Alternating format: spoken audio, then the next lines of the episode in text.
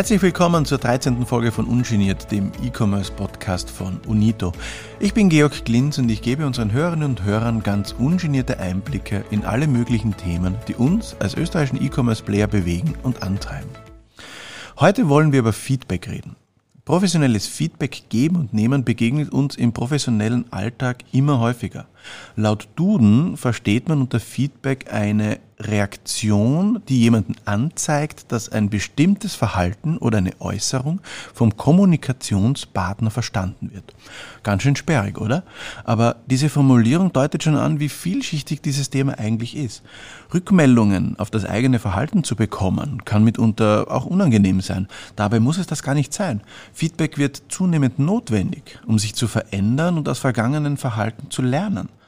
Worauf es bei Feedback ankommt, warum Rückmeldungen generell so wichtig sind und wie man als Unternehmen davon profitiert, darüber spreche ich heute mit meinen beiden Gästen aus dem Bereich People and Culture bei UNIDO.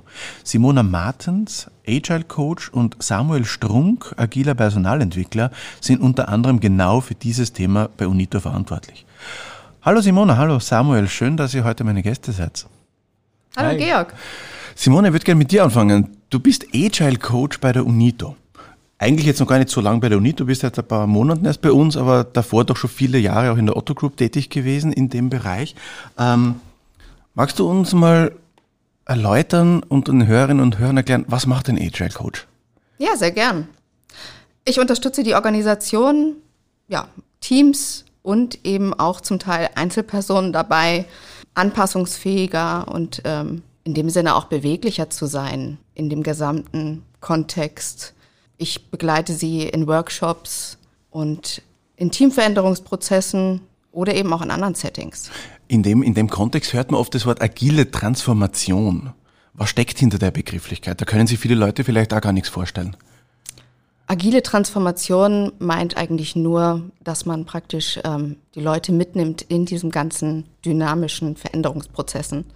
Das heißt, ähm, dass es eben auch einen Switch gibt zu dem, zu dem Setting, wie es früher einmal war. Das heißt, ähm, da kann man Führungsrollen zum Beispiel nehmen, dass man früher ganz klare ähm, Führungsrollen hatte, die dann eher äh, mit Kontrollinstrumenten einfach geführt haben und es jetzt viel mehr darum geht, eigentlich die Teams mitzunehmen. Okay. Mitzunehmen im Sinne, selbst organisiert zu arbeiten und dass diese Führungsrollen dann eher einen Rahmen liefern dafür, dass die Menschen eben so arbeiten können, wie sie eben auch arbeiten sollten. Ja. Eigenverantwortlich. Okay. Samuel, du bist ja jetzt nicht Agile Coach bei der UNITO, aber auch in der agilen Personalentwicklung tätig, auch jetzt seit ein paar Monaten bei der UNITO.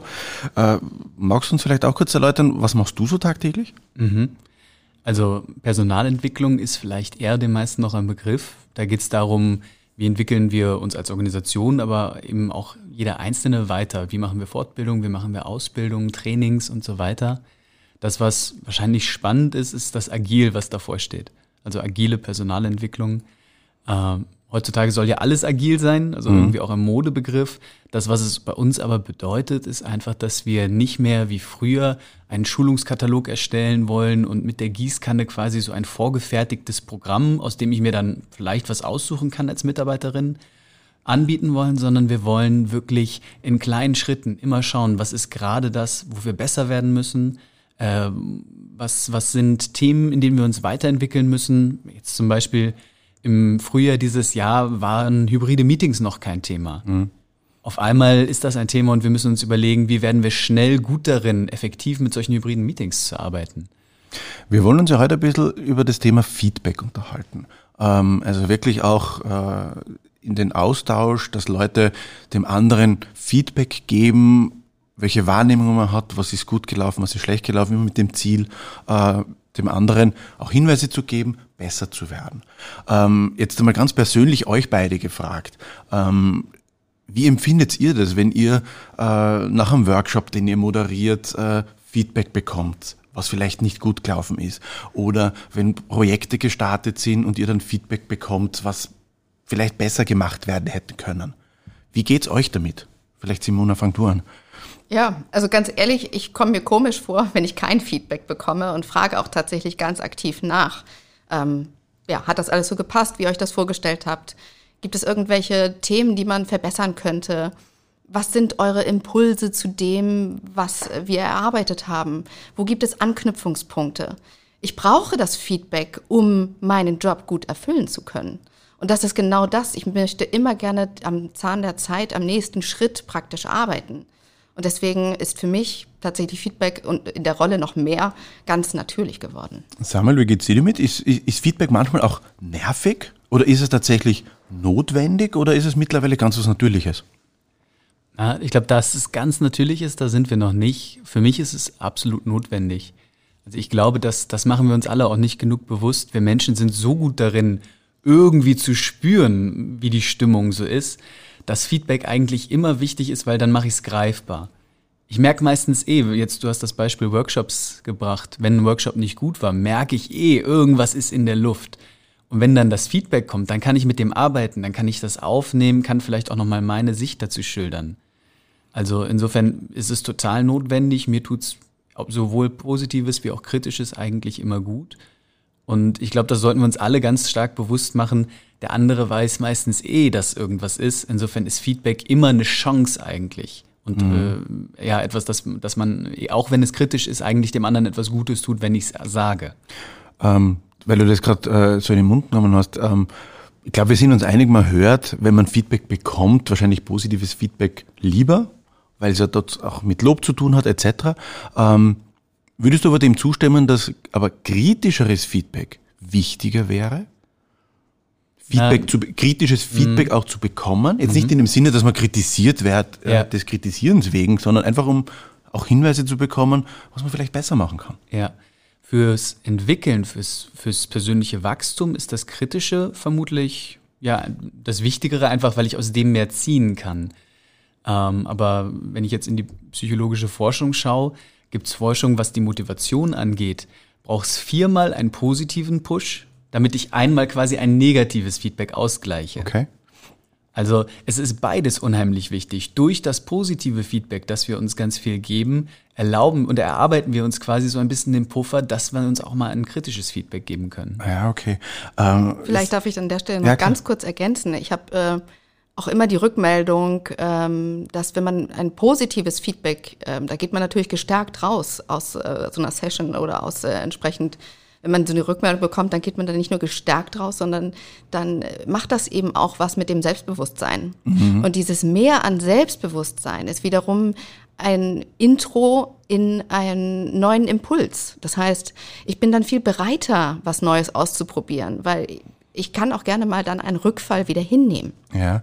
Ähm, wie geht's euch? Bekommt ihr öfter positives Feedback oder öfter kritisches Feedback? Ich frage jetzt nicht deswegen, weil ich glaube, dass ihr so toll seid und nur positives Feedback bekommt, sondern weil ich vielleicht die Hypothese formulieren möchte, dass Menschen einfach lieber positives Feedback geben, weil es halt einfach vielleicht angenehmer ist, wenn ich sage, hey Simona, du hast das super gemacht, wie wenn ich dir jetzt sagen müsste, du Simona, mir ist aufgefallen, das und das hat vielleicht nicht gepasst und da achte mal das nächste Mal drauf. Da denke ich mir vielleicht vorher dreimal drüber nach, ja, will ich das überhaupt sagen? Deswegen Hypothese, kriegt man deswegen öfter positives Feedback, weil der Feedbackgeber einfach lieber lobt als kritisiert? In den meisten Fällen würde ich sagen, tatsächlich ja. Also man bekommt viel mehr positives Feedback, vor allem unaufgefordert. Mhm. Ähm, gerade deswegen stoße ich das immer wieder an. Also auch mal kritisch nachzufragen und nochmal zu sagen, ich möchte euch ganz herzlich dazu einladen, mir kritisches Feedback zu geben. Ich möchte euch ganz herzlich dazu einladen, ähm, etwas zu reflektieren und zu bewegen und auch einfach mal dann zu überlegen, selbst wenn es gut war, was könnte trotzdem anders gehen? Mhm. Weil das andere, das muss nicht unbedingt das Kritische sein, sondern einfach mal ein Impuls, eben Dinge anders auszuprobieren. Ja. Und genau dazu ist es und braucht es auch manchmal diesen Aufruf, dass das eben sehr willkommen ist. Ja. Ich glaube, das brauchst du dann manchmal vom Gegenüber. Vielleicht in dem Kontext, Simon, noch eine, einfach, eine einfache, aber doch auch eine wichtige Frage. Ähm, es geht ja beim Feedback geben ja vielleicht auch nicht nur um den, die jeweilige Einzelperson, der man Feedback gibt, sondern wir als Unternehmen in einer Unternehmenskultur ist uns ja Feedback deswegen auch wichtig, weil wir als Organisation besser werden wollen, schneller werden wollen, Projekte schneller auf die Straße bringen wollen. Ähm, warum ist Feedback für ein Unternehmen, für eine Unternehmenskultur so wichtig? Ja, ganz klar, die Arbeitswelt wird immer schnelllebiger. Das heißt, ähm, nicht nur, dass der Technologiestack in den einzelnen Bereichen wächst, sondern tatsächlich sind eben auch Prozesse wesentlich äh, effizienter geworden. Wir eben als äh, Menschen müssen uns auch auf ganz viele neue Impulse einstellen, aber eben auch immer wieder auf diesen schnelllebigen ähm, Prozess, dass Dinge wieder abgespalten werden und wieder neue Dinge passieren. Okay. Und genau da ist es, glaube ich, für wichtig, dass äh, wir die Leute begleiten dabei, eben diesen Prozess mitzugestalten und weiterzugehen. Ja, ähm, diese Zufriedenheit, die äh, in der Belegschaft ja dadurch steigen soll, ähm, ist die aus deiner Sicht auch irgendwie messbar? Kann man das irgendwie auch an Zahlen festmachen, dass man tatsächlich einen positiven Beitrag für die Unternehmenskultur leistet, wenn man Feedback gibt? Ganz ehrlich, das Messbarkeitsthema, das verfolgt mich sozusagen, seit ich äh, als agiler Coach eingestiegen bin. Okay. Und ähm, ich glaube, im ersten Jahr tatsächlich habe ich so viel andere externe Unternehmensberater, andere agile Coaches äh, oder andere ähm, Leute aus dem agilen Umfeld diesbezüglich befragt. Ich habe Bücher gelesen, wie man Messbarkeit einfach mehr auf die Straße bekommt. Nicht nur für das Zufriedenheitsthema, sondern generell, um zu gucken, wie viel Output bringt denn jetzt tatsächlich das agile Mindset in Anführungsstrichen mehr. Mhm. Und ähm, ich bin tatsächlich nicht auf eine, auf ein Messinstrument oder auf eine bestimmte Zahl gestoßen, die jetzt alles aussagt. Was aber viel mehr eigentlich ähm, so ein Gesamtbild irgendwie für mich erzeugt hat, ist, dass man sich das gesamte Team zum Beispiel anschaut, um eben genau zu sehen, ähm, wo stehen die gerade? Also sind die gerade neu aufgesetzt und äh, steht die Teamuhr von Tuckman eben ganz am mhm. Anfang? Oder sind sie tatsächlich jetzt schon am Ende und haben ihre ganzen internen Probleme gelöst und gucken jetzt eher nach außen? Das heißt, was für Schnittstellen, mit welchen Schnittstellen haben Sie zu tun, wie stark sind Sie dort gefordert, um mit Abhängigkeiten und Verzahnungen zu tun zu haben. Ähm, oder eben auch, wie viele Story Points kriegen Sie, wenn Sie mit Scrum arbeiten, in einem Sprint irgendwie weggeschafft. Ich glaube, da gibt es ein Gesamtbild von Themen, die man beleuchten muss, um dann auch eine wirkliche Antwort zu bekommen. Und das einfach dann in Relation zu setzen wie viel, wie haben Sie gestartet und mhm. wie hat sich der Prozess verbessert? Und wo gibt es entsprechende Schmerzpunkte und Hürden? Und wie kriegen wir sie schnellstmöglich dann auch entsprechend ähm, beseitigt, diese Hürden, und können dann entsprechend besser werden? Ja, okay. Äh, Samuel, ich würde dir gerne eine Frage stellen bezüglich äh, der, der, der Begrifflichkeit des Feedbacks. Ähm, vieles kann man als Feedback bezeichnen, ähm, aber haben wir bei der UNITO auch ganz eine konkrete Definition, was wir als Feedback verstehen? Das war eine der ersten Sachen, die wir gemacht haben, als wir gesagt haben, wir wollen uns jetzt bewusst intensiv mit Feedback auseinandersetzen, mhm. weil wir gemerkt haben, in dem, allein in der Frage, was macht man damit, damit Feedback irgendwie gefördert wird, sind wir, sind wir schon ganz oft angestoßen, weil wir gemerkt haben, eigentlich ist noch nicht dieses gemeinsame Verständnis da. Und wir haben es damals so gemacht, dass wir über eine Umfrage alle Mitarbeiterinnen gefragt haben, wir haben äh, mit den Führungskräften das Thema bearbeitet, was versteht jeder Einzelne oder jeder Einzelne unter Feedback und haben daraus dann eine Definition geschmiedet. Mhm. Und die ist ungefähr 15 Sätze lang, 14 Sätze lang. Ähm, da steckt drin, wozu brauchen wir Feedback, was ist genau für uns Feedback und wann und wie wollen wir es geben. Und ich lese die jetzt nicht vor, aber was, was da drin steckt, ist eigentlich Feedback. Da geht es immer um meine subjektive Wahrnehmung. Ja. Das hat nichts mit Objektivität zu tun, sondern das ist das, was, was, was nehme ich wahr und was möchte ich dir rückmelden. Und da geht es nicht um die Person, sondern immer über um Verhalten, um beobachtbare Dinge. Da geht es um Leistung, um äh, Auftreten, um Zwischenmenschliches, äh, das, das dort betrachtet werden kann. Und es geht um das Wozu. Also es geht darum, dass wir uns weiterentwickeln können dass wir im Miteinander besser werden und dass wir natürlich auch als Organisation besser werden. Mhm. Wir sind ein Wirtschaftsunternehmen. Natürlich geht es auch darum, leistungsfähiger zu werden durch das. Auf einer Skala von 1 bis 10, wie weit sind wir bei der UNITO, äh, was unsere Feedback-Kultur betrifft? Mhm. So spontan eingeschätzt? Also das ist jetzt Bauchgefühl zwischen 6 und 7. Wir haben, ich glaube, wir haben eine sehr offene Kultur.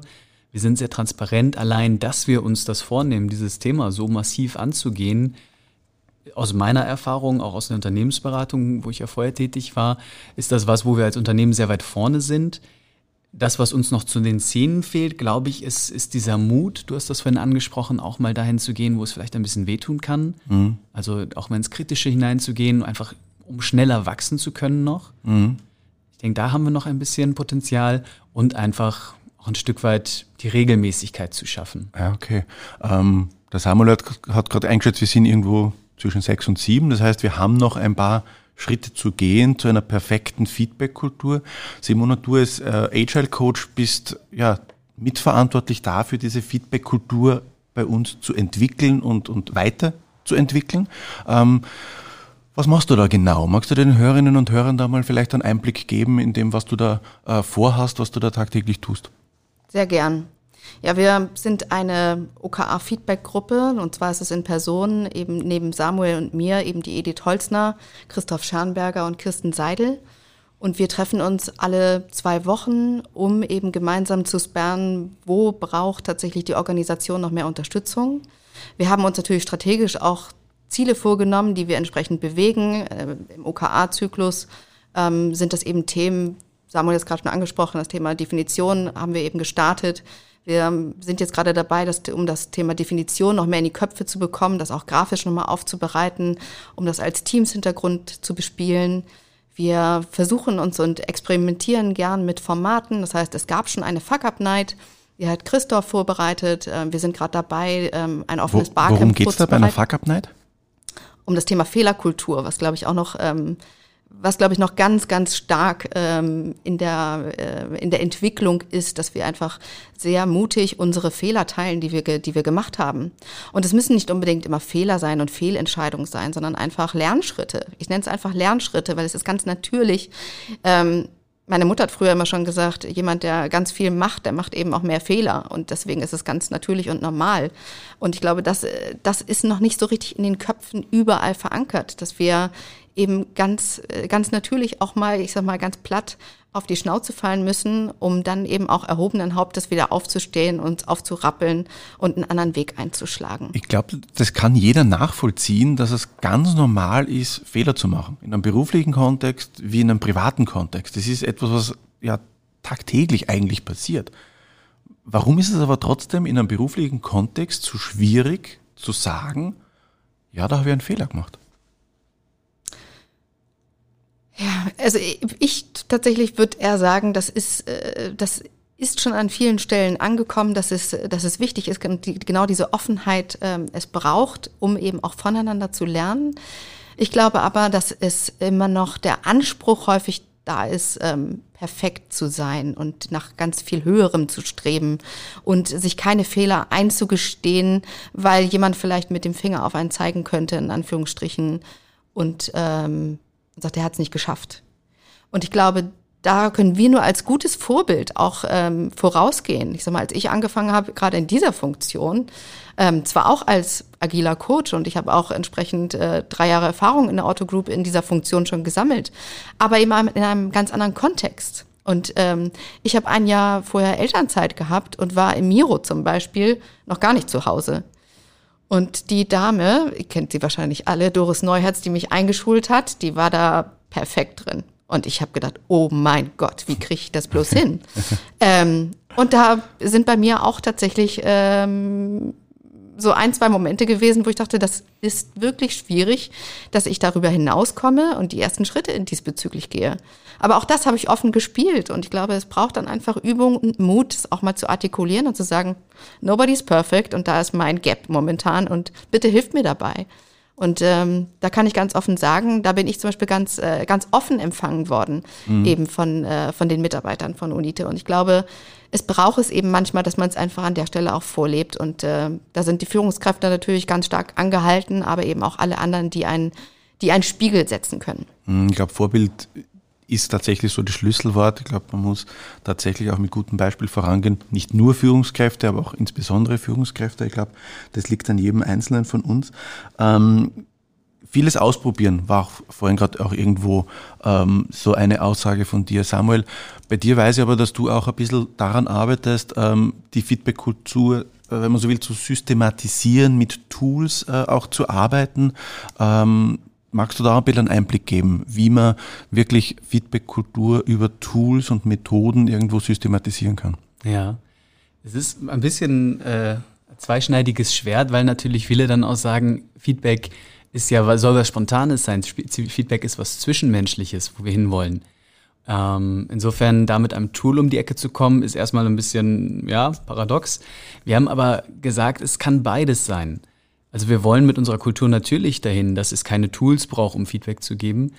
Ähm, wir sehen aber aus dem, was wir mit Führungskräften gemacht haben, schon in den letzten Jahren, solche 360-Grad-Befragungen zu machen, wo, wo ganz umfangreich deine Kollegen, deine Mitarbeiterinnen, deine eigene Führungskraft, vielleicht Menschen, mit denen du sonst extern zusammenarbeitest, dir alle ein Feedback geben über so einen Fragebogen, dass das unheimlich viel bringt. Also die, die Menschen, die das gemacht haben in der Vergangenheit, haben immer gesagt, wow, aus dem habe ich ganz, ganz viel gezogen. Da haben mir Leute auch Dinge weitergegeben, die sie mir sonst persönlich noch nie gesagt haben. Und aus dem heraus haben wir irgendwann gesagt, das ist ein Werkzeug, das funktioniert gut. Mhm. Warum schaffen wir es nicht, das auch für jede Mitarbeiterin und jeden Mitarbeiter von Unito anzubieten?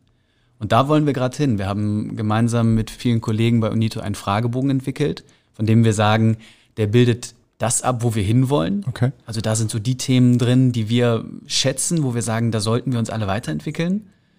Und wir haben mit einem externen Anbieter ein, ja, ein, ein Online-Werkzeug entwickelt. Da ist die Uni Graz auch mit drin, die evaluiert das ganze Programm, ob das auch funktioniert, ob das das erzeugt, was wir wollen. Ähm, und das ist was, wo wir im Herbst mit starten wollen, dass nämlich jede UNITO-Mitarbeiterin, jeder Mitarbeiter die Möglichkeit hat, sich so ein 360-Grad-Feedback aktiv zu holen. Sehr, sehr cool. Ähm, du hast gerade vorhin irgendwie erwähnt, äh, dass du per heute die Feedback-Kultur bei UNITO mit sechs bis sieben äh, benoten würdest. Ähm, was zeichnet aus deiner Sicht eine perfekte, eine erfolgreiche Feedback-Kultur in, in, einem Unternehmen aus, die du dann mit zehn Punkten beurteilen würdest? Und, mhm. und kann man so einen Status auch jemals erreichen in deiner Einschätzung? Mhm. Also mein erster Gedanke ist, dass immer äh, perfekt, perfekt sein zu wollen gar nicht der richtige Anspruch ist. Wir müssen, wir müssen nicht die perfekte Feedback-Kultur haben. Wenn wir eine sehr gute Feedback-Kultur haben, dann reicht das schon. Also wenn wir zu 8, 9 kommen, glaube ich, sind wir, sind wir unheimlich gut unterwegs. Vielleicht gibt es dann andere Themen, die sogar noch wichtiger wären, als auf die 10 unbedingt kommen zu wollen. Aber das, was wir, denke ich, noch brauchen, um dahin zu kommen, ist, wie gesagt, diese Offenheit auch ins Kritisch hineinzugehen, einfach schnell zu werden mit Feedback, Mhm. Also zum Beispiel nicht auf so ein Tool angewiesen zu sein, sondern wenn in einem Projekt, in unserer Zusammenarbeit was nicht passt, ganz, ganz schnell zu sagen, hey, das passt irgendwie nicht. Das sind ja häufig sind das ja auch inhaltliche Dinge. Einfach nur zu sagen, wir bekommen von euch einen Bericht und ich glaube, da stimmt was nicht mit. Und wenn ich da nicht den Mut habe, sofort anzurufen, einfach nur zu sagen, hey, du, ich glaube, das stimmt vielleicht nicht, dann, dann äh, haben wir noch ein Problem, weil dann könnte aus sowas ein Fehler entstehen. Sobald mhm. wir das machen, können wir schnell Lösungen finden. Also ganz, ganz viel Lösungsorientierung steckt da mit drin, um da wirklich perfekt zu sein. Wäre das vielleicht auch der Tipp, den du jetzt auch äh, an eine Kollegin oder an einen Kollegen äh, hättest, der jetzt zufällig vielleicht auch diesen Podcast hört, äh, dass das der erste Schritt ist, einfach mutig zu sein und es einfach zu sagen, was du dir vielleicht denkst? Ja, also verbunden damit beschäftige dich vielleicht auch ein bisschen damit, überleg dir, im Vorfeld, was ist das, was, was mich, was inhaltlich ist und was mir total hilft, wenn ich merke, ich habe zum Beispiel ein Thema, was mal kritisch sein könnte, dass ich es mir vorher einmal aufschreibe und dann okay. nochmal drauf schaue, wie würde ich es hören, wenn ich das hören würde. Okay. Und wenn man dann mal so überlegt, okay, was ist eigentlich der Inhalt, was ist mein Wunsch dahinter, ähm, was ist das, was ich wirklich beobachte. Ja, also das hilft immer ganz viel. Das, was tatsächlich beobachtbar ist, mhm. zu benennen, nicht Wörter wie immer, äh, alles, was anklagend ist. Also, ja. Georg, du stellst immer so komische Fragen. Wäre jetzt, wäre jetzt vielleicht problematisch, wenn ich sage, Georg, die Frage, die du mir gerade gestellt hast, da war mir im ersten Moment noch nicht klar, was du von mir willst. Ja. Also auch immer so ein ja. bisschen implizieren, was vielleicht auch ein Lösungsweg wäre? Genau, das, das, das, wenn, wenn es etwas gibt, was ich mir wünsche, das unbedingt mit benennen. Mhm. Also in der gewaltfreien Kommunikation spricht man ja so von den vier Seiten. Also ich habe die Beobachtung, das, was mir auffällt, ich habe die Bitte, also, äh, also erstmal mein, meine Reaktion, was macht das mit mir, was du, was ich gerade beobachte? Mhm. Ich habe ein Gefühl dazu, ich habe eine Bitte und ich habe einen Appell an dich. Also was, was wünsche ja. ich mir auch von ja. dir? Simone hat jetzt ganz he gerade heftig genickt, als du das gesagt hast. Möchtest du da was ergänzen? Ich kann da fast gar nichts mehr ergänzen. Also ich finde, Samuel hat das schon sehr, sehr gut äh, dargestellt. Es geht einfach darum, einfach seine persönliche Wahrnehmung einfach zu schildern und das, äh, das zu benennen, eben was es mit einem macht. Und ähm, ja, bezüglich Feedback-Kultur ist vielleicht einfach auch noch unser Wunsch, dass es eher eine Selbstverständlichkeit wird, dass mhm. wir ähm, ins Feedback geben und nehmen einfach kommen. Es gibt immer die beiden Seiten. Das eine ist, jeder jeder kann das vielleicht auch bei sich selber irgendwie feststellen. Der eine gibt irgendwie gerne Feedback, der nächste muss es immer annehmen. Vielleicht dreht man dann einfach mal den Spieß mhm. um und beobachtet das einfach mal. Was macht es dann eben dann mit den handelnden Personen? Und ähm, immer bei sich selbst zu bleiben und auch dann entsprechend zu reflektieren.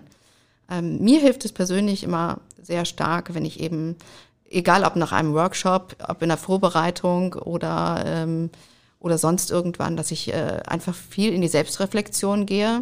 Und wenn ich das Gefühl habe, da geht noch mehr und da möchte ich besser werden, das dann auch entsprechend teile mhm. mit den vertrauten Personen, wo es mir im ersten Step angenehm ist und ich ähm, mir dann auch ein kritisches Feedback gut anhören kann.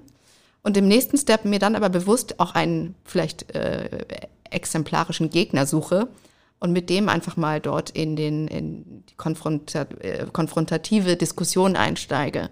Das ist aber dann tatsächlich schon eher für die ganz Mutigen. Okay, na diesen Wunsch, den nehmen wir jetzt einfach einmal äh, so mit. Ich hätte auch noch einen Wunsch, nämlich äh, euch beide, unseren Hörern und Hörern, noch ein bisschen genauer vorzustellen, damit die sich noch ein bisschen einen äh, Eindruck davon verschaffen können, wer jetzt einfach äh, eigentlich auch mit ihnen gesprochen hat. Ähm, wir nennen das bei uns im, im, im Podcast Checkout. Ich stelle euch einfach so ein paar kurze Fragen, bitte auch um kurze Antworten, äh, einfach um euch ein bisschen persönlich noch besser kennenzulernen. Vielleicht fangst du immer an, Simona, mit der ersten Antwort und du äh, schließt dann an, Samuel. Mhm. Ähm, Jobtitel laut Firmenorganigramm. Agile Coach und Change Begleiter. Und Samuel, bei dir? Agiler Personalentwickler und Lehrlingsbeauftragter. Ihr seid beide noch nicht allzu lange bei der UNITO. Wie lange seid ihr konkret jetzt schon bei der UNITO? Erster Fünfter offiziell diesen Jahres, ähm, seit Mitte Februar aber im Onboarding. Samuel? Bei mir seit 15.02. dieses Jahres, also sechs Monate ungefähr. Also beide erst wenige Monate eigentlich. Ähm, wie viele Kolleginnen und Kollegen arbeiten bei euch im Bereich People and Culture? Ich würde sagen, irgendwas um die zehn. Ganz konkret kann ich das gar nicht sagen. Ich hätte neun gesagt. Okay, dann einigen wir uns auf neun bis zehn. Ja. ähm, Simone, was ist dein größter bisheriger beruflicher Erfolg? Gar nicht jetzt bei der UNITO, sondern vielleicht auch in deiner generellen Berufslaufbahn. Also die größte Herausforderung war für mich definitiv ähm, von dem HR-Kontext, wo ich neun Jahre zugegen war, in die IT reinzustolpern und äh, dort viele Sachen erstmal komplett neu lernen musste. Okay. Mir ist eine ganz konkrete Situation eingefallen. Ich hatte letztes Jahr ähm, in meiner alten Tätigkeit noch mal morgens um sieben im Bett tatsächlich, so einen, so einen typischen, man weckt dich morgens um sieben Anruf, wo es um ein ganz, ganz kompliziertes, schwieriges Thema bei, bei einem Kunden von mir damals ging. Ähm, das, was einfach gut geklappt hat, wo ich danach gedacht habe, wow, also du kannst das tatsächlich, was, was, was du sagst, was du machst. Das scheint zu gehen. So. Okay. War für mich persönlich so ein Erfolg. Wir haben gerade vorhin über, darüber gesprochen, dass es vielen schwer fällt, auch über eigene Fehler zu reden. Ähm, ich frage euch das jetzt mal konkret, nenne es hier aber, was euer größter beruflicher Misserfolg bisher war? Tatsächlich ähm, war ich eine kurze Zeit mal in einem japanischen Unternehmen und ähm, habe für mich, ich nehme es auch als mein persönliches Learning mit, ähm, festgestellt, dass das sehr stark kontrollierende und hierarchische Umfeld nicht meins war. Samuel? Ich habe tatsächlich schon mal versucht, mich selbstständig zu machen und, und bin mit Anlauf auf die Nase gefallen. Okay. Und ja, habe aber auch aus dem gelernt, dass das nicht die richtige Zeit war, vielleicht auch noch nicht das Richtige für mich. Ähm, Sehr ja, spannend. Kann heute, kann heute positiv drauf sehen. Sehr spannend.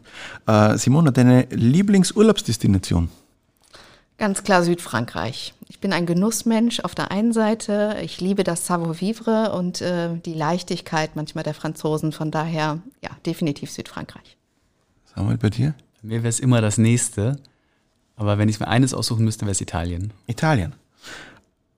Simona, was war deine letzte Online-Bestellung? Barfußschuhe. ähm, tatsächlich tatsächlich für meine Kinder. Von daher, ähm, ja, ich glaube, Viva Barefoot ist, äh, ist äh, der Online-Kanal, wo ich gerne bestelle. Okay. Bei mir war es ein Bartschneider, tatsächlich bei Otto im Shop. Und was war euer letzter Online-Fehlkauf? Eine Gartenbank, ähm, wo ich dann nach zwei Tagen schon festgestellt habe, dass ähm, die komplette Beschichtung langsam abbröselt. Und ja, die habe ich dann auch wieder postwendend zurückgeschickt. Ich habe einen Schreibtisch aus Pappe gekauft. Ich war sehr, sehr, überzeugt von Pappmöbeln und ich habe auch ein Pappbett, das funktioniert super, aber ein Pappschreibtisch hat nicht gut funktioniert. Okay. Dazu nehmen wir mal eine eigene Podcast-Folge ja. auf, wie Pappmöbel und Pappbetten funktionieren. Äh, ja, vielen herzlichen Dank. Ähm, an dieser Stelle, äh, nach dem Checkout, äh, verabschiede ich mich normalerweise von den Gästen, aber wir haben jetzt gut 25, 30 Minuten über Feedback gesprochen und ich würde das jetzt einfach gerne auch mal in der Praxis ausprobieren, wie es ist, Feedback zu bekommen. Wollt ihr mir einfach auch mal Feedback geben, wie ihr ja die Moderation dieser Podcast-Folge äh, äh erlebt habt? Äh, was kann ich das nächste Mal vielleicht besser machen bei der nächsten Folge? Also ich fange mal mit was Positivem an, weil ich finde, das ist auch wichtig. Ich habe mich äh, sehr wohl gefühlt. Das können die Zuhörer nicht sehen. Wir sitzen hier beim Unito im Trainingscenter und wir haben am Anfang äh, ja einfach noch ein bisschen beieinander gesessen und geratscht und sind so in diese Folge hineingerutscht und ich bin so ganz entspannt in dieses Gespräch reingekommen. Also das solltest du unbedingt so beibehalten. Das, das hat richtig Spaß gemacht. Aber kein Aber, es ist ein Und. Das wäre vielleicht auch noch so ein Feedback-Tipp. Äh, versucht die Dinge immer mit Und zu verbinden. Okay. Das Aber, das Aber ist dann oft so ein, vergiss alles, was ich bisher gesagt habe, jetzt kommt der richtige Teil, ist ein Und. Also ich fand es super komfortabel, wie wir reingerutscht sind. Und wir haben im Vorfeld ja uns schon ein bisschen auch unterhalten, was, was wir besprechen. Wir haben jetzt im Gespräch auch über andere Dinge gesprochen. Ich fand das auch noch lustig, weil im Endeffekt, wir sind beide, glaube ich, Firmen in unserem Themen und, und da, da passt das eh. Ich könnte mir vorstellen, dass vielleicht andere Menschen, die in den Podcast kommen, vielleicht auch überfordert sind. Also wenn man vielleicht auch, das ist ja schon, man sitzt vor so einem Mikro das erste Mal, vielleicht ist das dann auch ein bisschen viel. Und wenn dann andere Fragen kommen als die, auf die ich mich vielleicht vorbereitet habe, könnte ich mir vorstellen, dass es Kolleginnen gibt, für die das einfach ein bisschen viel ist, wo das dann Stress macht. Also da könnte ich mir vorstellen, wenn ihr, wenn ihr ein Briefing macht vorher mit bestimmten Fragen, äh, zumindest vorher einfach nochmal drüber zu sprechen, ist es für euch okay, wenn wir von den Fragen abweichen? Ja, fühlt ihr, wie fühlt ihr euch mit dem? Vielen herzlichen Dank für das Feedback. Ich werde mir das zu Herzen nehmen äh, und dann hoffentlich in der nächsten Folge dann auch äh, berücksichtigen. Jetzt aber an der Stelle vielen herzlichen Dank an euch beide, dass ihr euch Zeit genommen habt, mit mir über das Thema Feedback zu reden für unsere Podcast-Folge. Und ja, vielen Dank, dass ihr Zeit gehabt habt. Vielen Dank dir. Danke für die Einladung. Bis dann. So, das war sie, die 13. Folge von Ungeniert, dem E-Commerce-Podcast von Unito. Ich hoffe, sie hat euch gefallen. Das nächste Mal spreche ich mit Michael Knappe, Bereichsleiter IT und Facility Management bei Unito, über das Thema New Work und wie sich Büros in Zukunft verändern werden. Wir hören uns mit diesem Thema wieder, wenn ihr wollt, am 4. August.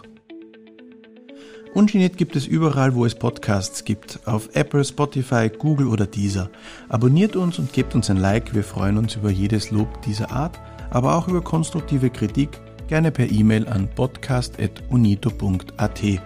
Ich bin Georg Glinz und ich freue mich, wenn ihr uns wieder zuhört. Servus und bis zum nächsten Mal.